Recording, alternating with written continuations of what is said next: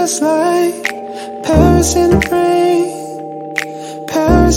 这个传统型的行业里面，也会逐渐有一些对于线上、对于流量非常懂的人，然后学会了之后过来降维打击。It's like Paris in the rain. When I'm with you. Ooh, ooh, ooh. 如果说有想要去呃向前在挣扎，或者说是想要去破学、想要去学习更多的人的话，我觉得一个向外输出是非常非常非常有必要的。want this forever. I might not deserve it, but there's nothing better. Don't know how I ever did it all without you. My heart is about to, about to jump out of my chest.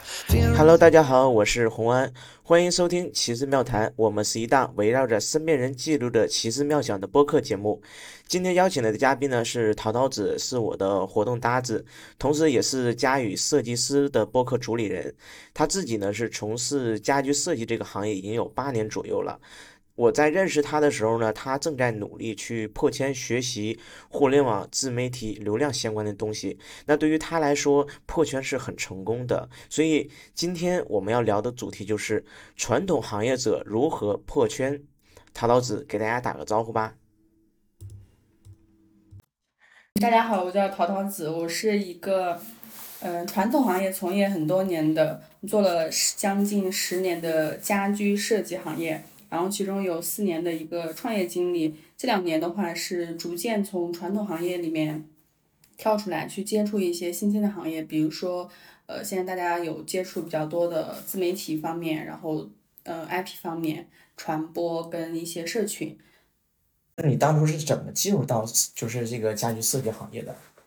其实，就每个人进入一个行业，有的时候是兴趣爱好，有的时候是嗯被逼无奈被逼无奈，有的时候 啊就是一种冥冥之中的一个定数。就是在十几岁的时候，就之前就有就很喜欢两个行业，一个就是室内设计，一个是摄影。我在那个时候就可能跟家里人说过，哎，我以后可能想要学这两个行业。后来我进到嗯，这个行业是一个机缘巧合，但是我印象最深的一个公司的话，我是那个时候就是待业期间，然后跟我朋友出去逛街，然后就逛到了我们那个比较大的一个门店，嗯，临街门店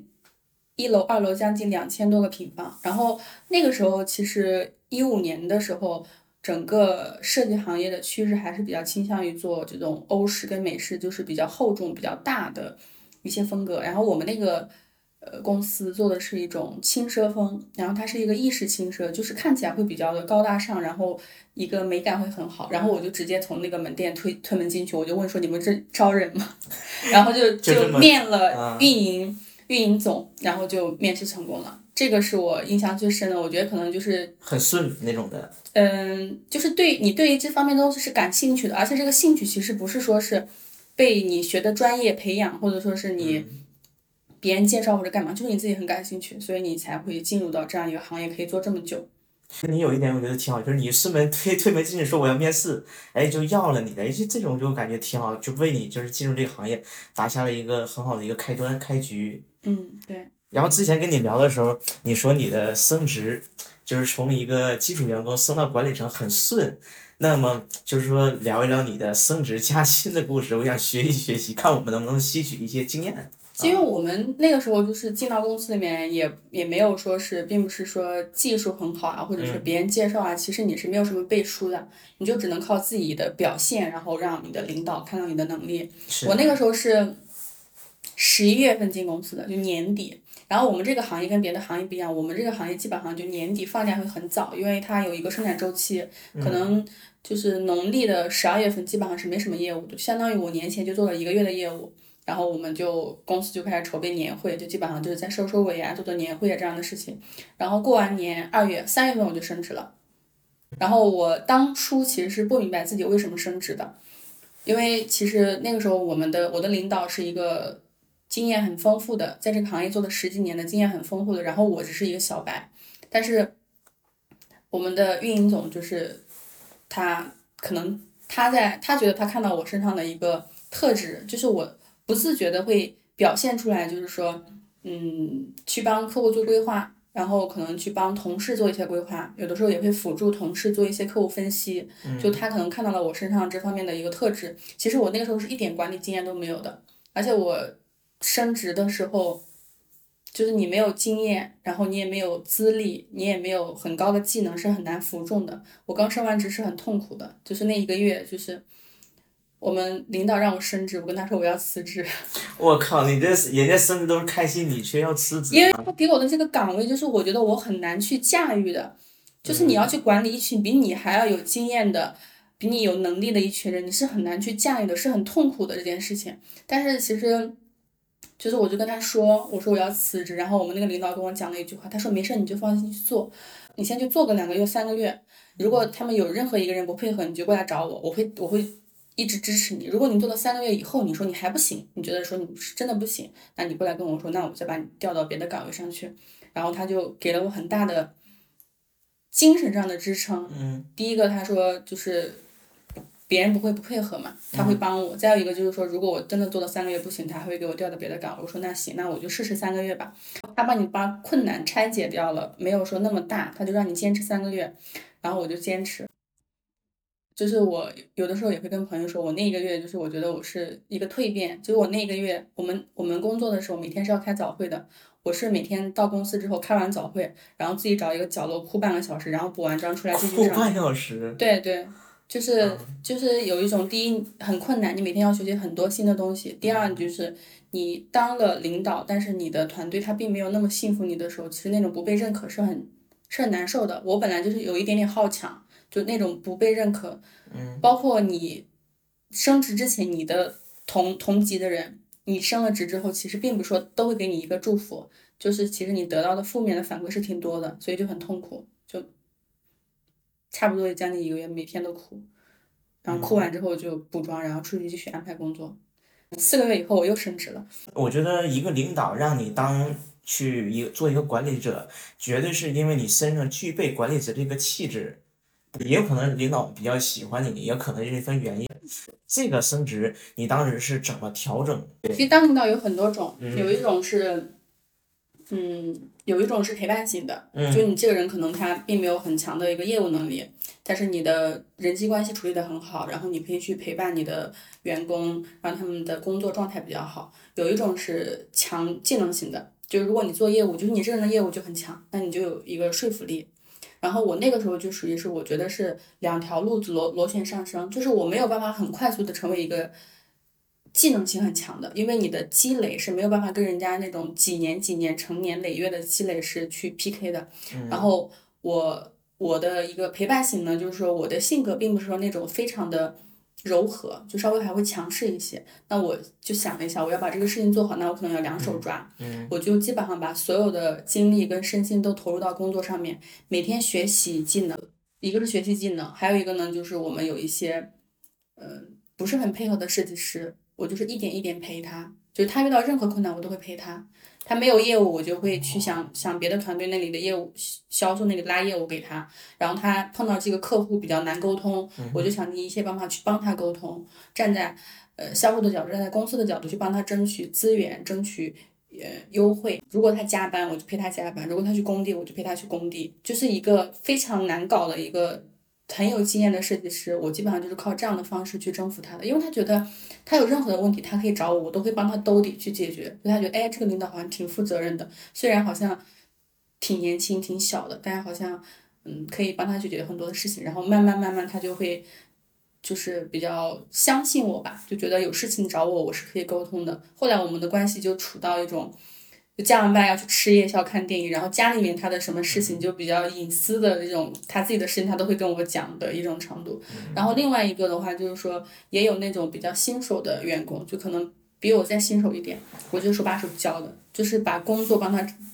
帮他拆分的颗粒度很细，就拆到说你现在，比如说你今天的工作你有三个 KPI，你的三个 KPI 你可能要做。三个动作，五个动作，八个动作，你一个动作一个动作去跟他过，一个动作一个动作教你要怎么去做，然后他做的过程中的时候，我会我会陪着他。如果他的动作做变形了，我会我也会教他。然后包括也是一样，就是如果遇到任何的困难跟难点，我就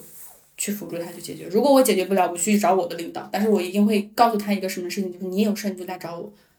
基本上就是这样子一个状态。嗯，呃，很困难，但是我持续了几个月之后，第一个我快速成长了，第二个，我们那个团队就是被我打磨的是在我们公司经常拿销冠的团队。我真的好佩服，我觉得两个领导风格嘛，我觉得我们的领导属于技能式的，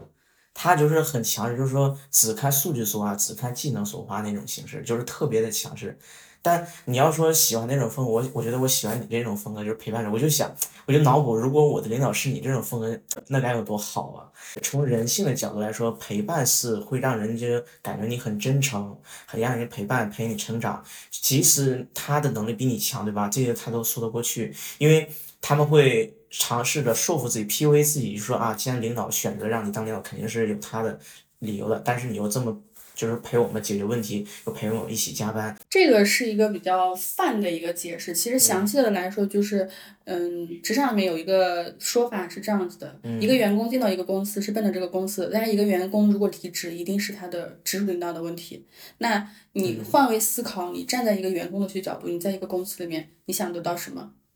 得到成长，然后得到更高的一个收益，然后困难的时候可以有人去帮助你。其实你把这三点抓到之后，大概率这个员工是很难会去离职的。那我那个时候就是觉得这三点就是尽力，嗯，看能不能帮你的员工拿到。如果拿不到，那你三三者得其二也是 OK 的。你再不行，三者得其一也是 OK 的。你什么都没有给的话，人家就是人家为什么要跟着你干？人家为什么要在这个公司里面？就是这么简单的道理。所以我那个时候就基本上我会，我也会用一些我觉得比较 OK 的方法，就是我觉得好的技能，我就会教他们。无论是加班陪伴，还是客户陪伴，还是困难的时候陪伴，其实给的就是一种情绪价值，让他觉得你比较靠谱。我有一个点，我觉得用的比较好，就是我带的团队里面设计师，我会给其中一个人说，我说我会把你捧成我们公司的就是单项的设计师的一个销冠，嗯，然后就是嗯，我会把很多的资源就放在一个人身上，就是全身心的辅助他，陪伴他。然后我们我那时候团队里面就是会有这样子的销冠的设计师，然后销售也是一样的，我会。就是在这样一个有一个时间阶段，我会陪这个销销售，我说我要把你培培养成一个销销冠，然后也是一样的，就是从技能陪伴加客户资源，然后加很多方面的一个争取去帮他们去做，然后所以我的团队就是我是可以培养出来销售销冠，也可以培养出来设计师销冠，然后我们团队也是销冠，所以就是在这样一个情况下的话，就是呃，因为你的数据跟业务确实 OK，所以你领导对你的认可度也也很高，然后你也帮到你的员工。拿到了他们想要的荣誉、更高的工资、技能的提升，所以，就是我觉得，就到后后面的阶段的时候，就是带团队就会容易很多，就因为他们信服你了。所以这个也是为什么四个月之后我又升职了。你这个挺值得，就是要当领导或者即将当领导的人学习的，因为我觉得你是把这个职场相当于是从底层本质的东西研究很透彻，就是人去公司他为了是什么，你把这个拆解出来，那就满足他，满足哪怕两点其实也很可以的，就是你只要把这个关突破了，你就就感觉就是能顺势再升个职啊，或者拿到你想要的东西。你说你在这个这几个月嘛？蜕变很大，我现在理解了为什么说蜕变很大。你想，你从一个新人到陪伴式领导，再到现在升职，从你在这个阶段嘛，已经升职对吧？再升职之后的变化是什么样的？我刚开始第一次升职，我们那个团队是五五六个人嘛，就带四五个人。后来的话是带整一个部门的销售，大概是一二十个人。然后就是因为带那么多人之后，其实你的。这个方式是会有变化的，因为这么多人，你是不可能说是能够全部都顾及过来的。管理它有一个数值的上限，就是一个人你真的能够接触管理，然后正面去真实的影响到的人就是七个人，就是七个人是上限，第八个人你一定会顾不过来。就是你再优秀的人，他也会有一个上限。当你人数多了到一定程度之后，你就你的方式跟你的方法就是要有要有变化。然后后面再升职之后，就需要思考的是，嗯，怎么样去，嗯，培养出来更多可以带小团队的人。嗯。然后团队之间怎么样可以营造一个良性竞争的氛围？因为我们做业务的话，竞争是不可避免的。你没有竞争，人是不会上进的。但是恶意竞争是没有必要的。怎么样培培养良性竞争？然后怎么样就是说，呃，思考一个向向外。就是说，是去拓拓展一些新的一个业务资源跟一个人力资源，这些问题都是要需要思考的。就是脱离掉了基层管理的一些东西，学东西还是不一样。明白了，就每个阶段是不一样的。嗯，还有一个东西可以去分享，就是有一些管理者或者说他站到管理的岗位的时候，他抱着的是一种我就是要管人的心态。其实这种心态是很可怕的，就是就是有一种人性的底层的恶，就是就是有控制欲，对，但是控制欲是吗？对对，但嗯但是其实这个事情也不能说没有，大家其实都会有，但是有有人多有人少。但是一种我认为比较良性的一个管理是，你的基层员工是服务客户的，你的中层领导是服务你的基层员工的，然后你的高层是服务你的中层管理的。只有以这样的方式去做的时候，它整个链条才能比较合理、比较良性的一个往前推进。怎么样去服务就是最简单。客户有什么问题找你的员工，你员工可以帮你解决；员工有什么问题，你去找你的领导，你的领导可以帮你去解决。这个领导遇到什么问题，就找你的老板，你的老板可以去帮他解决。嗯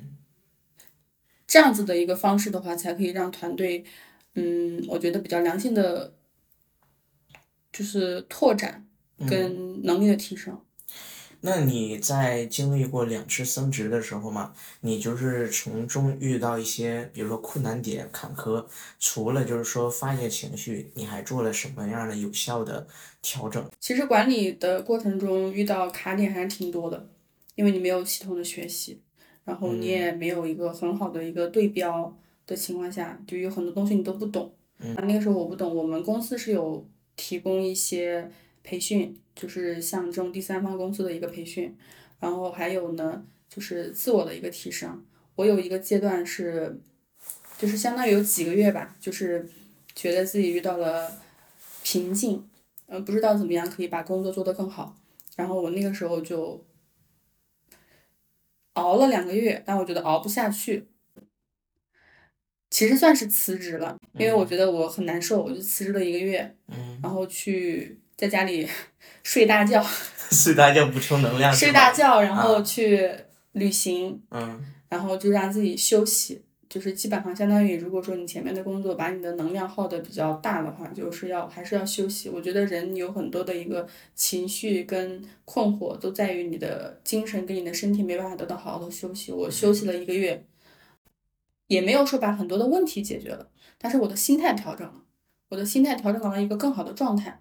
昨天我还跟一个朋友在分享，就是说，当你自己很小的时候，那个困难就很大。但如果你自己变得能量强了，那个问题就会变得很小。其实它是一样的道理。嗯，哎，这个我挺有心得的，因为我记得我在二零二一年做程序员的时候嘛，那个时候公司给我很大的压力，就感觉完不成这个工作或者很困难很难。我当时报了一个旅游团，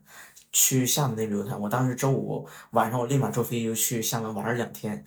就是彻彻彻底底不想工作室，工作信息任何都不回，就那种疯狂玩两天，玩两天回来之后，感觉哇，整个人就是变得神清气爽。虽然也不能解决实际问题，但是说当你的心态变好了、变放大的时候，你的能量值回来的时候，我觉得比你当时没有出去玩的时候嘛，解决问题能力会更加强烈，就能把这个问题解决掉的。对，他其实很形而上的是什么？就是说你把自己的能量补充回来了。嗯就是可能你没有学到什么很新的技能，或者说有这个事情真的解决的办法，但是你的能量强了，你的能量强的时候，你就会觉得啊，这个问题我可以，我可以去调整，我可以去做，嗯。就这样就好了。明白了，那还是挺有收获的。我之前就是跟你聊过嘛，你后来就说是辞职去创业了，对吧？那你是什么样的一个契机？是因为压力很大了吗？或者是因为什么样的一个想法去促使你去创业的呢？其实我的创业，职场跟创业是衔接的，是比较顺滑的。就是在这个行业里面待了几年，然后跳槽在一个公司里面去做，呃，一个部门的一个负责人，然后认识了很多行业内的其他的老板跟一些嗯从业人员吧。然后就是接触了之后，发现哎，觉得我这个人能力跟业务肯定都 OK，嗯。嗯，这个也不是自夸，就是就是人家选我肯定是我有优势在某一方面，对。然后就别人主动的来联系我说我们现在有这样子这样子一个事儿，呃，就是以创业的合伙的方式，大家占各自占多少的一个比例，你觉得 O 不 OK？你 OK 你就来，我是觉得你挺好的，然后我就觉得哎，工作了几年，也有了那么一点点小的经验，想想尝试一下新的东西。然后我经常就是跟自己说的点就是说，先去干干呗，不行我再回来干老本行，反正有自己一个老本行兜底，就是一种这样的心态。然后跟家里人商量了一下，家里人也觉得哎可以的，支持的。然后也有一点积蓄可以去投资，就就自然而然的就走上了创业的道路，就是这样子。哇，真的很丝滑，很顺。就是当你当一个部门领导，完事这儿有人拉你去创业，其实你知道，我觉得最关键的一点是什么吗？你有退路可选。对你即使创业，反正也不用投很多钱，大不了就是我就是失失败了，就干原先的职业。我记得当时我爹就是我爸跟我说一句话，说你有一门手艺或者你有一个技能在身，即使你折腾其他东西，对吧？哪怕不行，你还可以回来继续干原有的一个东西的。我觉得这点是给你很大的一个。辅助的，从这两年就是有这样的经验去创业嘛？那你创业的故事经，就这个段经历是呃多长时间？其实我创业严谨上面来说，自己做业务、做做公司、做生意，大概是三年多。三年多。呃，一八年底嘛，一八年不算，一九年、二零年、二一年，然后到上半年。那你觉得就是说，从职场过渡到创业，你觉得你从中间你感觉变化最大的是什么呢？其实我反而跟别人是不一样的，就是有些人上班可能是比较轻松的，然后创业是比较卷的。我是完全相反的，我上班的时候是卷的，非常非常卷的，而且我基本上我们我们是我们那时候是分早晚班的，九点到九点，我是早晚班都上的，就是我可以五点钟下班，但是我会经常加班，就这种是有点自发性的，就是因为你觉得这些事情是你需要负责任的。然后每周，呃，休息的时候，我们因为部门领导还要开会。然后开完会，然后再加加班，然后杂七杂八，我大概每周是只能休息半天，就是有的时候在家睡觉，有的时候出去逛街买衣服。所以我的工作的那几年，也可以基本上可以说是全年无休，除了过年的那个假期。所以我是非常非常非常卷的那上班那几年。然后反而是创业，我是很休息，因为创业之后我请了呃员工，然后我只要负责一些大的一些对接，然后呃就是我们就是比如说怎么把。前后端对接好，资源怎么对接进来，然后它就转化嘛，然后怎么样把后端的交付的一些事情完成掉，然后怎么样管好这个盈亏平衡。嗯，呃，我创开始创业之后，我就每天睡懒觉。就是以前的时候八点七八点就要爬起来，然后开始创业之后每天睡到中午，然后吃完午饭再去工作半天，然后吃完晚饭就晃悠晃悠就回来了。这就是非常休闲的几年，就是经常说走就走，可能周边游啊，跟朋友出去玩呀。嗯。然后在创业的几年还培养了几个爱好。天呐，这就是创业当老板的一个乐趣吗？嗯，算是吧。那可以掌控自己的生活。我觉得挺让人向往的一个生活状态，我觉得是。但是你之前也没有创过业，对吧？那你是怎么很丝滑的，就是将业务什么这个东西弄来？是因为你职场的经验看到的东西是吗？我觉得是因为你的我在职场那几年培养出来的你的强技能。因为我创业是在同行业，无论你的技能，还是你的资源，还是你对行业的认知，还是你对一些。呃，链条的把握就已经是我之前卷那么几年的东西，所以你在创业的时候就是非常轻松的把之前的东西复制过来而已，我没有学什么新的东西。哦，明白，就相当于是你在一个行业待久了，它的一些整体一些，比如说前端、后端，还有怎么销售这，你所有都很熟悉一个技能一个东西。我觉得这可能跟你当领导也有很大关系，因为你站在领导角度吧，你是看的东西更多，接触的东西更多，所以就是说能很丝滑的，就是说，呃，去把它嫁嫁接到创业当中这样的一个东西。差不多，但是创业到最后也会遇到瓶颈的，就是你发现，哎，你想要扩大规模啊，你想要做的更好呀，然后行业的一个大趋势的变化，它都会影响你，所以这不是又来学新东西了吗？那你现在是遇到什么样的困难呢？我觉得，我觉得，我觉得不仅仅是创业的一个问题，就是行业的问题是吗？嗯，一个是行业的问题，还有可能就是自己对自己人生规划的问题。因为行业的问题的话，无非就是，就是成本越来越高，流量越来越难。这个其实每个行业都是一样的。是的。对，然后你想做，你还是可以继续做的，无非就是你再辛苦一点，利润再低一点，那你做肯定都是可以做的。但对我自己来说呢，就是相当于工作了这么几年，加上创业。大概是到了一个我认为一个，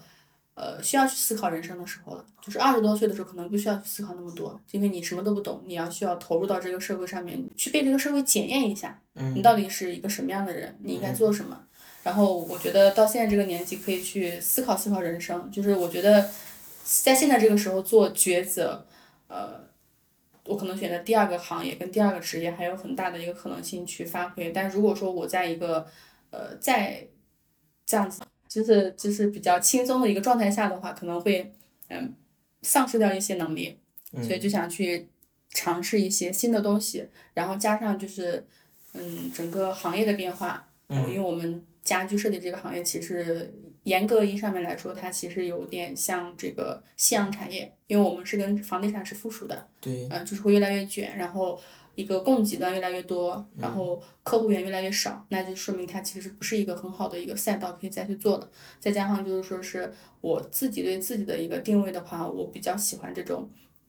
偏向于输，就是吸收很多，然后再向外输出跟传播类的东西。嗯，嗯，那我。就是有慢慢在做调整，想要接触这方面的内容。那你是怎么突然就是顿悟了？就是感觉我的人生不能这么平平淡淡，不能这么稳稳当当，我应该应该去做一些规划。你是呃因为什么样的一个点，或者受到什么启发，或者说看到什么样的东西，导致说你要呃去重新调整一下自己的人生方向的？这个其实跟我们刚刚说的一个事情，就是创业的人，其实他最核心的因素就是他想创业，然后想折腾的人，其实最核心的因素就是他想折腾。因为我我对自己的认知就是，我经常说，我在一个地图像玩游戏一样，一个地图刷完了，我就想换个地图去刷刷。就像在职场里面待了几年，我觉得哎，做到这样子一个管理的岗位挺好的，我就想去创业。然后创业了几年之后，我觉得哎，不想再搞了，就想去去做别的事情。首先这是一个。内核，每个人内核是不一样的，我觉得这个可能是我的内核。其次就是也有呃外外界的一些比较大的一个冲击，是什么？就是我们这个传统型的行业里面也会逐渐有一些对于线上、对于流量非常懂的人，然后学会了之后过来降维打击。我们是有接触过几个，嗯。就是我们可能认为对于行业其实不是很了解，但是他非常会搞流量，可能半年时间就可以拉起来很大一个规模，就是这种事情对我们的冲击还是挺大的。之前就是跟你聊天的时候，你说我记得是今今年二零二三年上半年吧，你说你关掉了所有的业务，全身心去探索互联网行业，那也是因为你前面说的这个原因导致你去做这样的决定吗？对，是的。明白，那看来就是互联网对你们的这个行业冲击还是挺大。那你呃出来破圈后嘛，你的认知肯定有所增长。那聊聊你的破圈之后带来你怎样的一个收获呢？有很多方面吧，就是第一个方面可能就是对于这个商业的东西的一个变化，就是我们以前我们这个行业它是一个重资产、重人力的一个。行业，所以我们以前的时候认知就觉得做生意，你要先有一定的资本资金，你要去开店，你你要有房租，你要装修，你要招员工，你要付人员工资，就是有一个很大的一个呃，就重资产的一个事情，就是你就会觉得你没有钱，你就先不要去思考创业的事情了。但是走出来之后，你会发现大家的一个商业模式是可以很大，也可以很轻，然后他可以一个人。或者说是一个很小的团队撬动一个很大的一个呃资产，但这个就是说是看看人。我跟我朋友，跟我一个设计师朋友，前两天还在分享这个事情。我说我说我们这个行业做事情可能是概率是一到十，就是你有一个保底，就你只要从业，那你会有个保底。你只要进了这个行业，你好好做会有一个保底，但是你的上升空间可能就到十。但是我们接触到的这种自媒体或者说这种线上的一些商业，它可能是。零点一到一千，就它可能低的地方比我们还要再低，它连这个保底都很难去维持。就像有些人做 IP，有些人做电商，亏钱或者什么都没有的也有。但是它有些这个上升空间非常的大，就是你对商业的认知有一个很大的一个变化。其次呢，就是嗯，对于自我的形象的一个包装，或者说叫个人 IP 的一个打造的一个意识，是有很大的一个差距的。我们这个行业有。有很优秀的一些从业人员，无论是设计师还是咨询师，还是运公司运营，但是我们这种传统行业，其实他们没有什么个人 IP 的包装，他们的影响力只局限在于我们这一个行业里面部分的老板，因为他只思考说，我是不是要跟这个跳槽到这个老板这里，或者我要跟这个老板合作，他并没有说把自己的影响力扩大到很大的一个程度。然后我走出来就会发现，有一些。按照传统的认知啊，不是我个人的认知，按照传统的认知上面来说，他并不是特别优秀，但是他非常乐意把自己知道的一些东西跟他自己的一个呃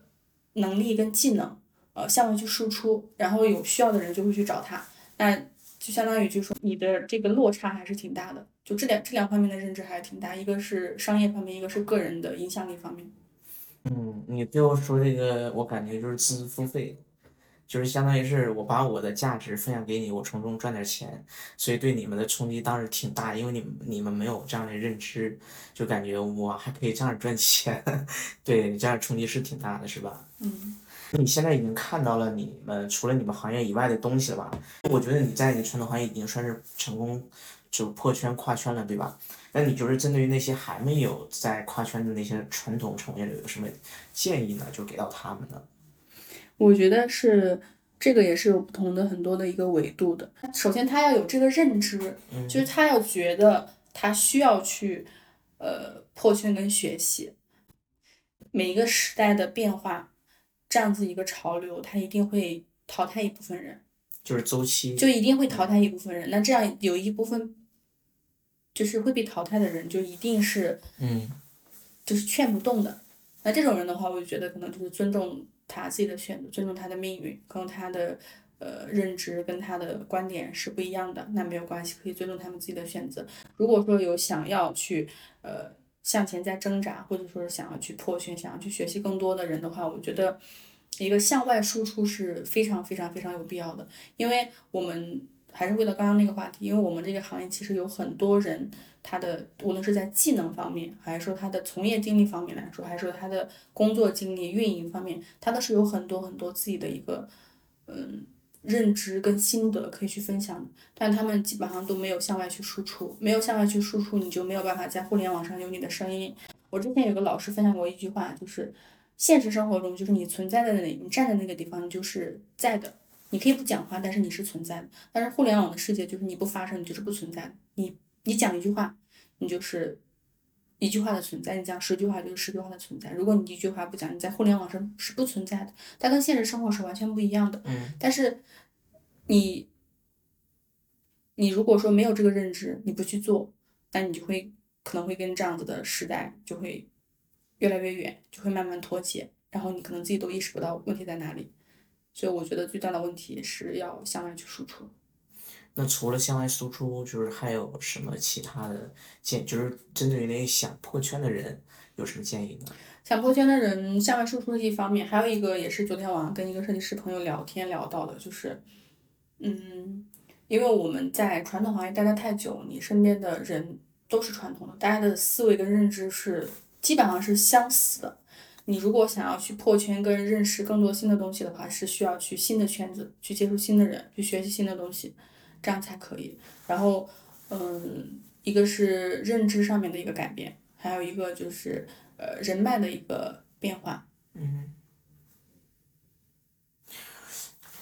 明白。就是我总结了两点，就是针对你说这个，我总结一下，就是第一个呢，就是这个时代它是主动发声的时代，以前的时代是闷声做事的时代。但现在是有了互联网，有了抖音，有了小说，是自媒体时代，说你一定要主动发声，让别人知道你，看到你，无论是你的客户，无论是你的甲方，无论是资源，看到你才能去呃去找到你去做这个业务，这是第一个。第二的话，人是环境的产物，就是说。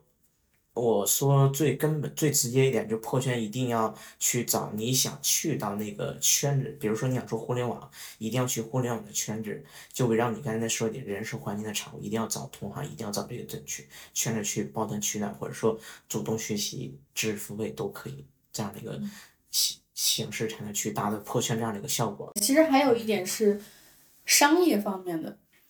就是以前的商业，它更多的就是它是一个以品牌，以品牌去引流。嗯。呃，以前的，比如说我们这个行业，大家就是说是会去找一些知名品牌，然后去知名的市场。你你要不然你是成为一个知名品牌，要不然你在一个知名的市场里面，然后这样子会自然而然获得客户，因为客户他会自己去的。嗯。然后，所以那个时候就是说是一些从业人员，我们就以设计师来举例。其实设计师跟公司，它是以一种公司这个品牌。来引流，然后设计师是作为一个交付方，那现在这个行业其实是市场的一个变化很大，在于什么？就是我们新一波的一个呃客户群体对于品牌的一个呃依赖程度已经很低了，他们更思考的是呃服务的这个人跟嗯他的产品的一个丰富度，他对于品牌的要求并没有那么高，所以到这个时候其实品牌的一个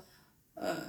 优势就弱化了很多，所以这个时候就是说，无论是从业人员是销售是。呃，经理是这个设计师，都是一样的，是以我认为是一个呃设计师一个人设，一个真实的人，你的提供的服务、提供的产品、提供的一个呃业务线这样的东西去吸引客户，然后公司反而成为了一个承接方，因为有很多的一个业务就是说是可能这个团队的人把这个客户引过来之后，他需要有一个成交的场所，他需要有一个成交的产品，他需要有一个服务的后端的团队，那这个东西呢，就相当于是一个。呃，引流方跟一个交付方的一个完全的一个转变，就一个前后的一个颠倒过来的一个转变。其实有很多人还没有意识到这个问题，嗯，很多人都没有意识到这个问题。这也是有一些公司他去培养公司的设计师，培养完了之后，这个设计师走了，然后这个公司很痛苦的原因，就是因为他们其实他这个他们这种合作模式，它并不是长久的。长久的合作模式就是以一个个体，以一个线上的一个发生渠道去引流，然后公司作为一个交付方。嗯，这是一个商业模式的一个变化。那你就是我觉得你认知已经对于传统行业是很可以的。那你针对于接下来你自己的规划是什么样式？我自己的话，嗯，有两方面吧。一方面，我觉得我自己也算是在这个行业里面成长的。那无论怎么样，你还是能够去做一些事情，可能对这个行行业是好的。那虽然呢。可能力量有限吧，但是你能做一点是一点是好的，所以我有做一个设计师的播客，嗯就是以相当于是一个设计师发声的渠道，也可以给到更多的行业的从业人员可以去听听到其他的同行他们是怎么做的，他们是一个什么样的一个呃对这个事情的一个认知啊，或者是一个看法，这是一方面。那后续的话可能会嗯会有一些我认为比较有价值的一些呃知识。或者说一些课程，呃，能够赋能给我们这个行业的从业人员是最好的。比如说你对于 IP 的认知，对于一些平台的呃运营，然后包括现在的行业的变化，然后这种商业模式的变化，可以希望把这些东西能够分享给一些同行的人，能帮到他们是最好的。然后其次的话就是自己，嗯，个人的一些规划的话，我觉得我自己会比较喜欢这种。偏输出类的东西，那后面也可能会做自己的个人的输出的一个账号，就是做自己的 IP 嘛。IP 有点大，我其实觉得 IP 它是一个结果，不是所有人都可以达到这个结果，但是你的这个过程是可以做的，你可以持续去输出你想要去输出的东西。嗯，嗯，我觉得你这件事做这件事情挺有价值的，就是往高站在一个高度去说的话，你是为在行业赋能的。这种角色去有有对有点高了，有点高了。嗯，但是你做这件事情确实在为行业服务，我觉得这件事情很很棒，很值得的。然后刚才聊到 IP，其实我跟你呃，我对于 IP 跟你有不同的见解。你觉得 IP 是结果的导向，我觉得 IP 是一个记忆点，就是说你输出的东西它具有代表性，具有传播价值，那别人知道这个点，他就会想到这个人是。根据这个文章的内容嘛，就知道这些人是你。这个我是对于 IP 的理解，IP 就是让人记住你。你比如说通过搞笑就知道小疯狂小杨哥，对吧？你就通过一些事件就是能关联到你。我觉得这也是 IP 的一个最接地气的一个东西。像你刚刚说，你联想到一些事情，就是有些事情你输出出来，别人就知道是你。比如说搞笑就是小杨哥，对。但是他在。达到这个结果的时候，对，它也是有一个周期的，它有一个过程。嗯，那我现在的想法就是说，是我没有给自己定那么高的一个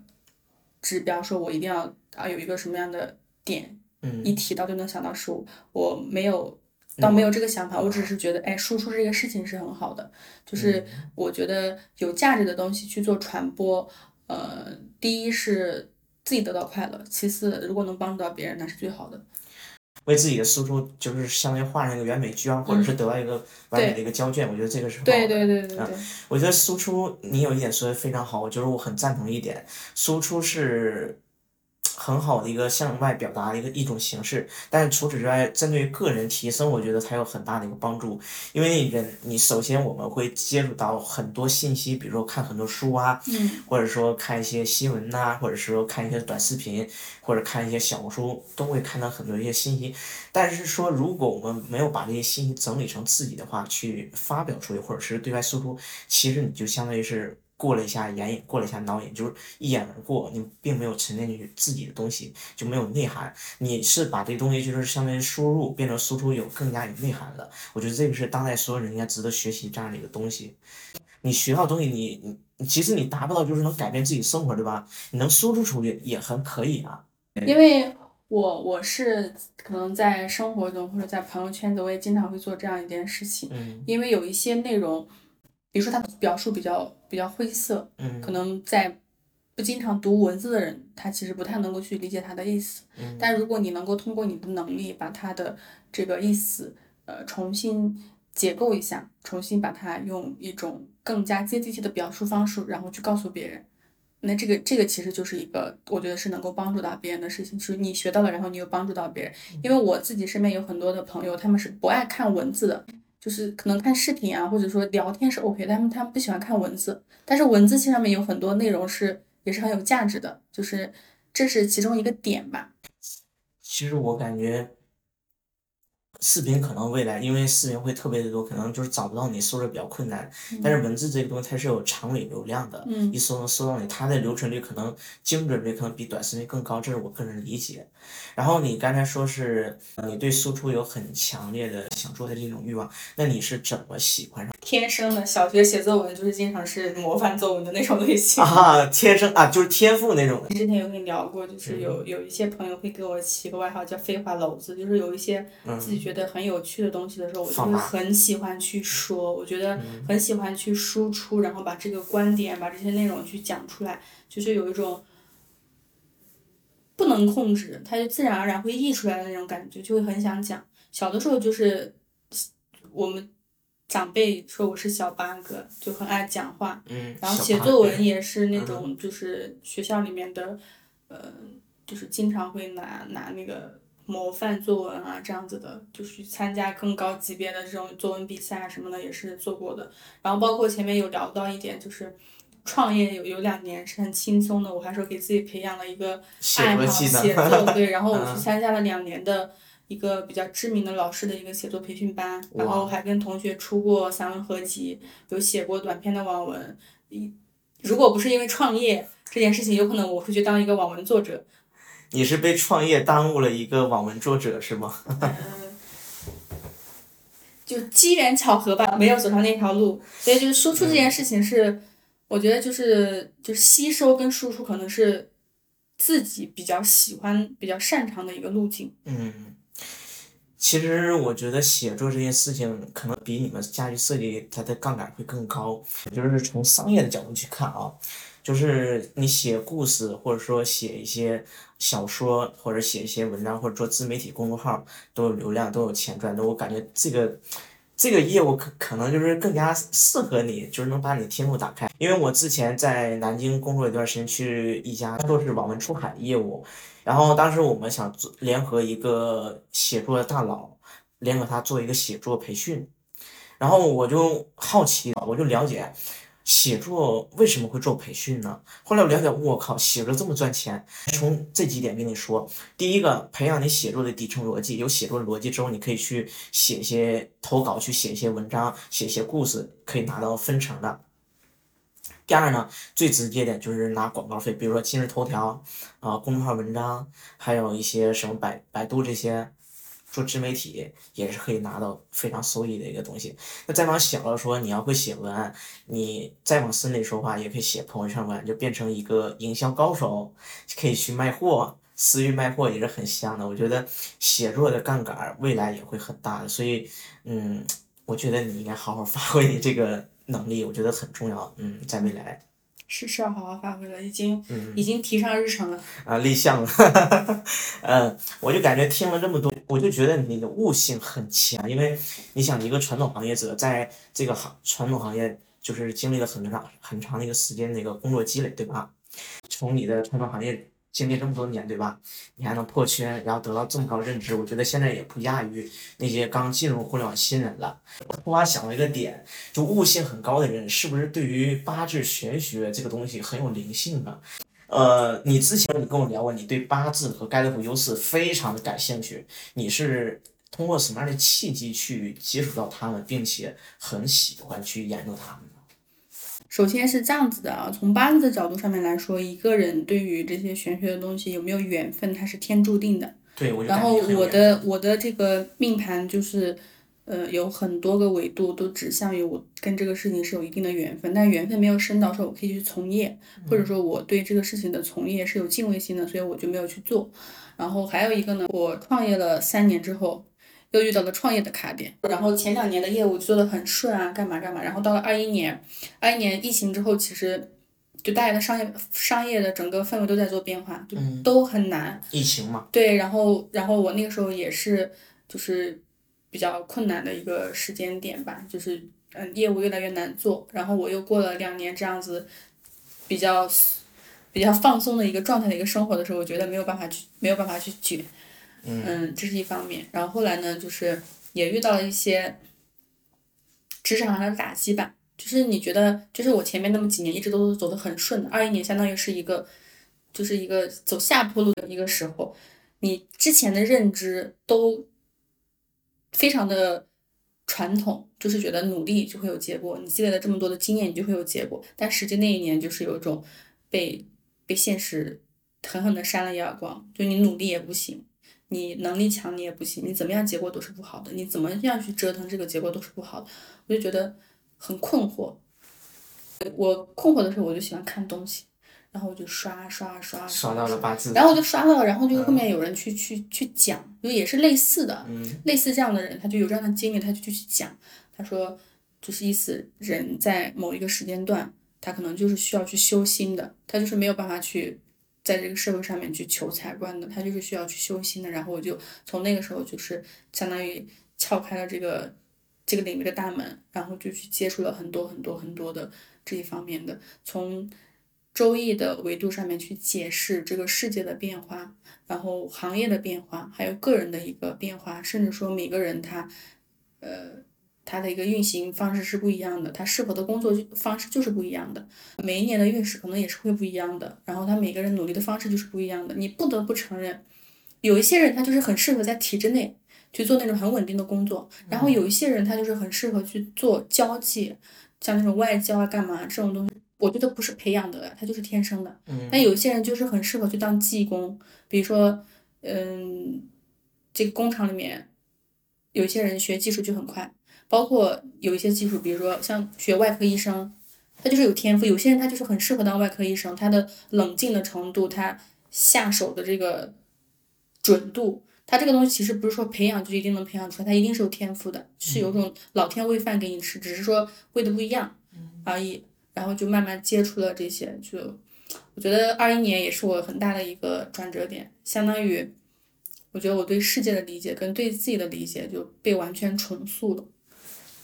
那你跟就是说跟八字就是他们之间有什么样的一个关联呢？玄学这块儿，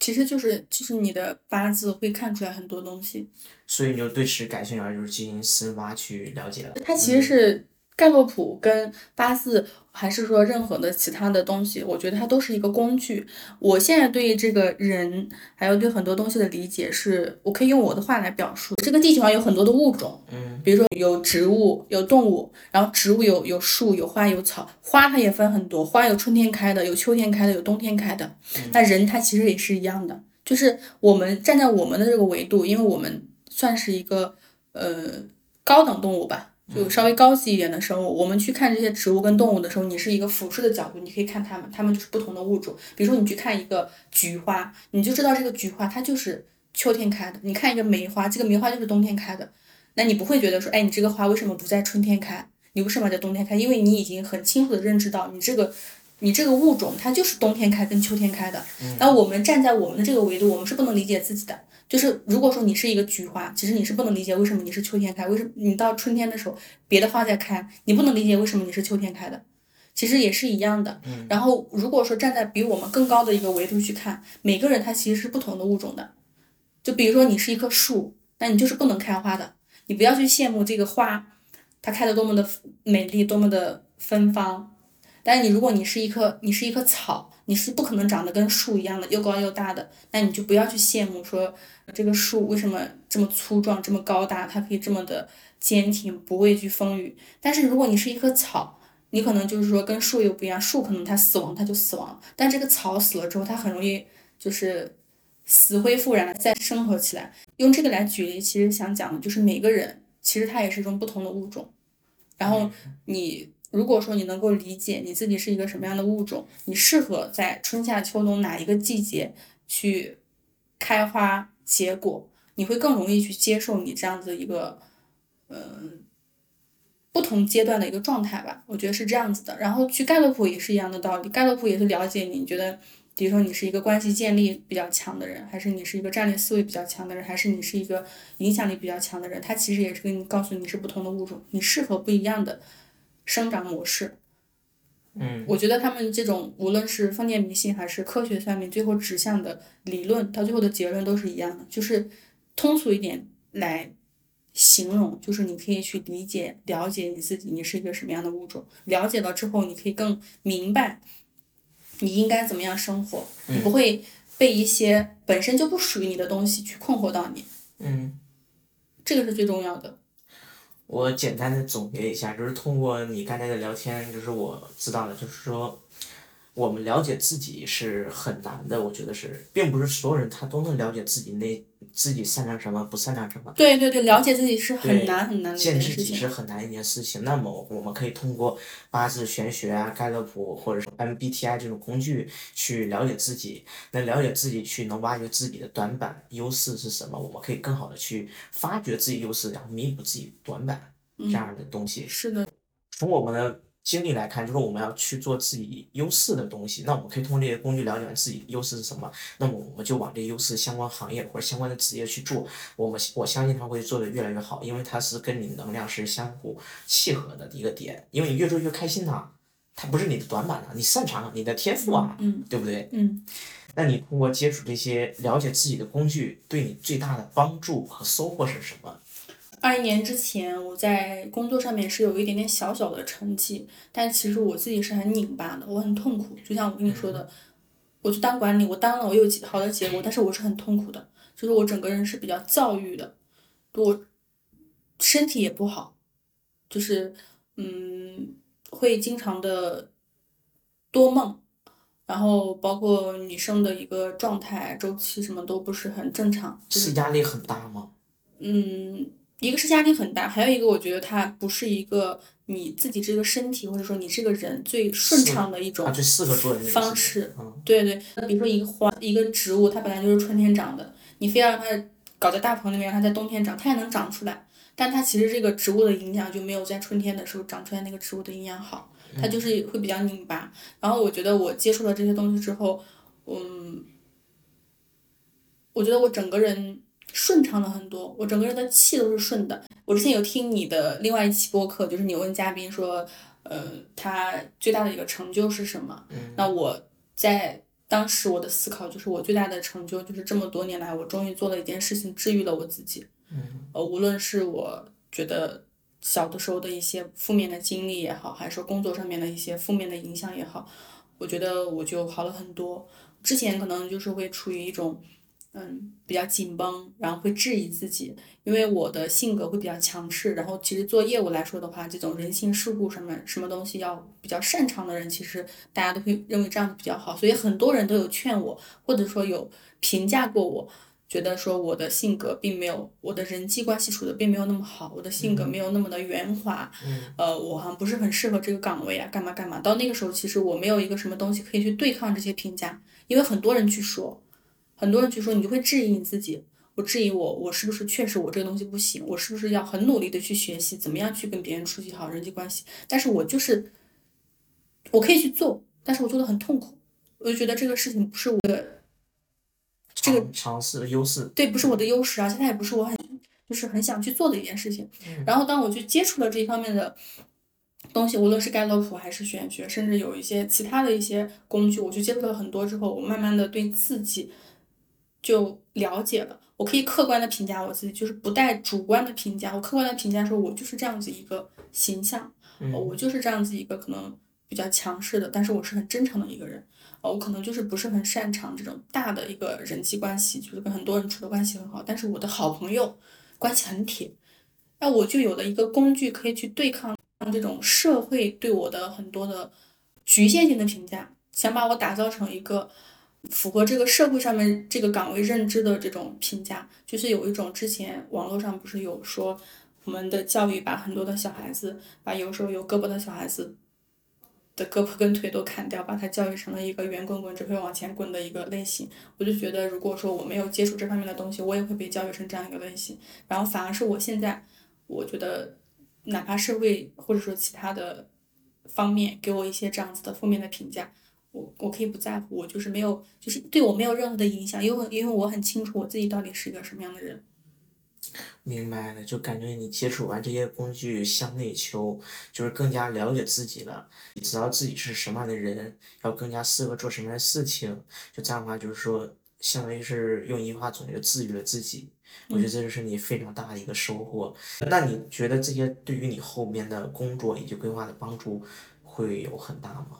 会会，因为我觉得，呃，就是人。能量比较低的时候，其实很难去去解决问题的，都是在扛，你是在消耗自己，就是你的血量已经很少，你还在硬扛。那我现在我觉得我基本上已经把自己恢复到一个呃接近满血的状态了，就是我觉得我的能量是比较强的，我没有觉得有很大的困难，我是没有办法去扛的，这是一个自己的能量的一个问题。另外一个，我觉得可能更了解自己了，就是我知道我自己的长项在哪里，我知道我可以用什么工具，用什么武器去向外去拓展。可以去获得我想要的东西，就两方面向内向外都都有，都有一个很大的一个帮助。嗯，那还是挺有收获的。我觉得还是就多去了解这些自己向内求的话，我觉得会更好一些。就是当你觉得很痛苦、很 emo 的时候、很抑郁的时候、很迷茫的时候，去用一下这个工具，去看一下自己比较。好一些，然后你看自己知道自己的长处、优势、短板是什么，然后针对性去解决这个问题，我觉得可能比你那些什么短暂的逃避呀，这个效果会非常非常的好。对，就人很多都在学，对，但是你学的这个东西，有的时候可能只是社会面总结出来的，说啊，比如说表达力很好啊，或者说是。你这个学一个什么样的技能很好啊，但是你从来都如果从来都没有思考过你自己真正需要的是什么，你还是会很容易陷入到迷茫的。就是你在碰，就是很随机的碰。你学了三个，有一个是有用的，那两个是没有用的。但是如果你了解完自己的话，你可能学三个，二点五个都是有用的，就概率会提升很多，是效率也会提升很多。因为我采访过柳大嘛，我就感觉当时提出了一个话题：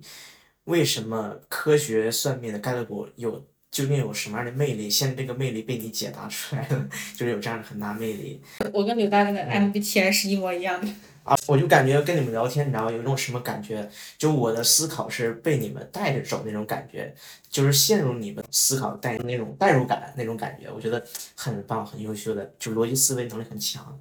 我就感觉桃子你的经历真的还是挺丰富的。那你就能不能对于想像你一样的丰富经历的一些年轻人有什么样的一个建议呢？我其实我觉得这个事情，我上次跟另外一个朋友也有分享过。嗯。我很喜欢的一句话叫“让花成花，让树成树”。嗯。就是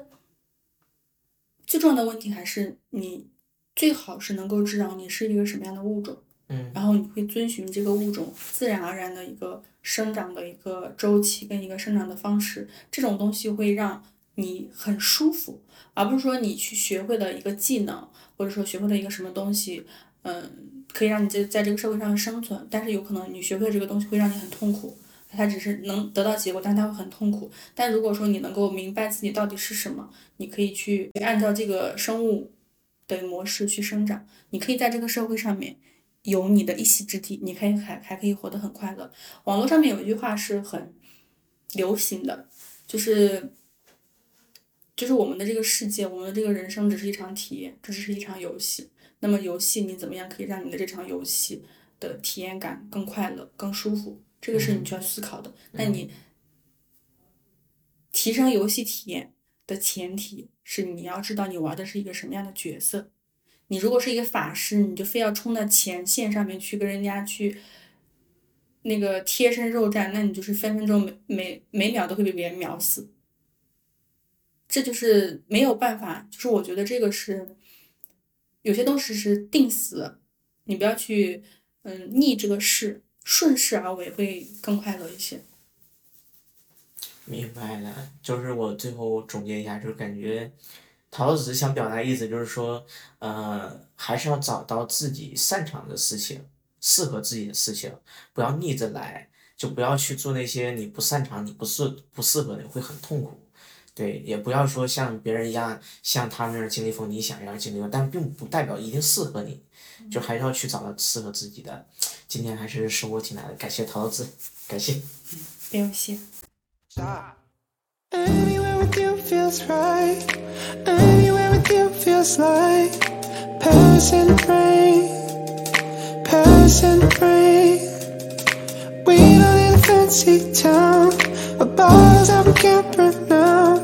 It's anywhere, babe. It's like Paris and rain.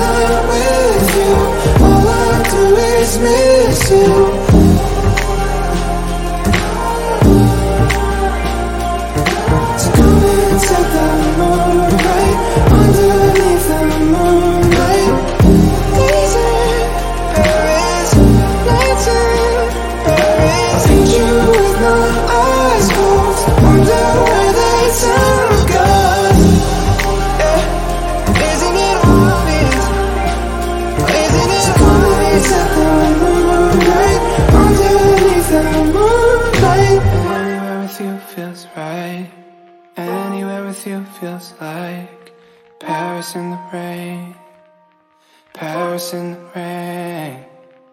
Walking down an empty street.